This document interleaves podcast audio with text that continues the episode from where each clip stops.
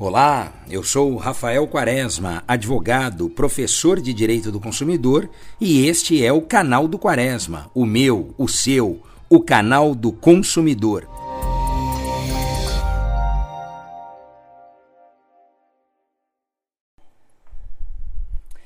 Consumidores, no podcast de hoje vamos mais uma vez falar sobre os efeitos da pandemia nas relações de consumo mas agora também compartilhando com vocês alguns dilemas que nós estamos enfrentando no nosso dia a dia, na nossa atualidade. Primeiro dilema que eu trago aqui para reflexão: como devemos agir?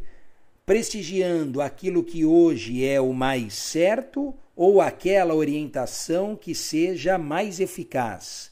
Como é que fica o direito do consumidor nesse cenário e como resolver isso? Eu devo optar pela orientação mais correta sob o ponto de vista jurídico ou sob a orientação que se mostre mais eficaz?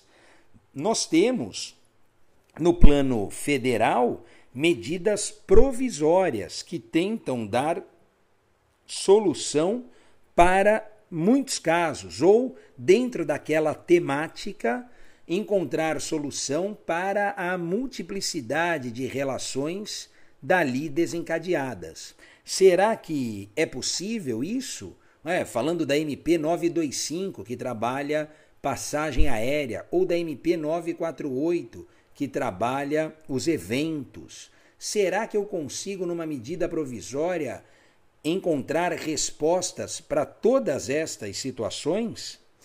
E outra coisa, como ficaria a casuística nesse cenário, não é? Ou seja, a análise do caso concreto, a análise do caso a caso. Será que ela não deve mais ser prestigiada? Bom, nesse podcast eu divido com vocês estas angústias né, e como resolver as situações que se multiplicam diariamente. Vamos iniciar aqui com um problema, falando desse cenário de pandemia, que no início, todos nós sabemos, atingia um perfil de consumidor em um segmento específico do mercado de consumo. É, estamos falando aqui dos consumidores de passagens aéreas, estamos falando dos fornecedores que prestam este serviço às companhias aéreas.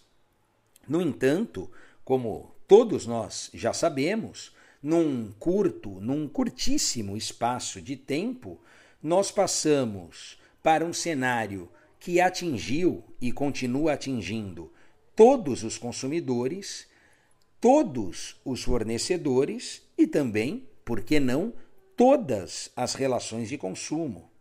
Bom, uma orientação que deve ser sempre lembrada e prestigiada por nós, em especial enquanto consumidores, é que até para eh, até porque cabe de forma genérica e abrangente nestas relações, a orientação aqui, que me parece válida e importante, é a da ausência de penalidades às partes.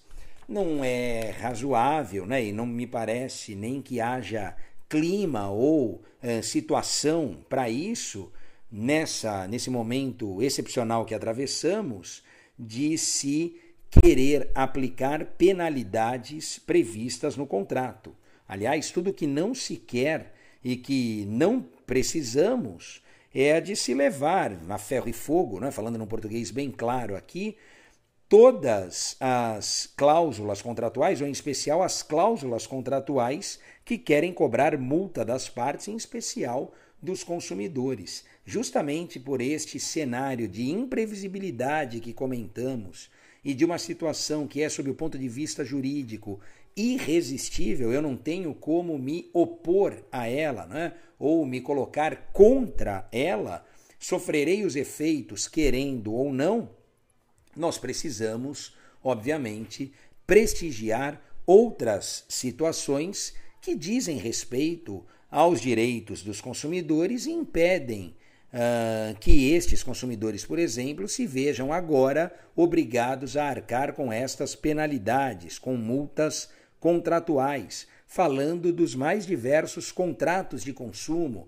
Pode ser contrato junto às academias, junto às escolas, de cursos livres, de transporte escolar, se a opção do consumidor, e não que esta seja a melhor opção, nós insistimos sempre no bom senso, no diálogo, no consenso entre as partes, de tal modo que a rescisão não teria espaço nessa realidade, mas se nós insistimos nestes outros caminhos, o, a rescisão não é o que nós mais indicamos. Mas, se for da vontade do consumidor, o que cabe aqui reforçar e dizer é que o consumidor que optar pela rescisão não pode ser compelido a pagar multa contratual, né? a pagar a multa aqui decorrente da rescisão do contrato. Como nós temos é, ouvido e visto, e muitos dizem esta expressão que é uma realidade. A chave do mundo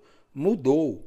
Se a chave do mundo mudou e se o mundo não será mais como antes, pós-pandemia, nós precisamos analisar as coisas dentro dessa nova realidade que se apresenta a todos nós. Desafiadora? Sim, desafiadora, mas justamente por isso exigindo de nós, de todos nós, um exercício no sentido de se criar alternativas, respostas e soluções que até então não eram e não foram pensadas. Não se tinha esse tipo de problema, não se pensava uma solução para um problema que era inexistente. A partir do momento que este problema se torna realidade, e ele existe, nós precisamos agora destas novas soluções.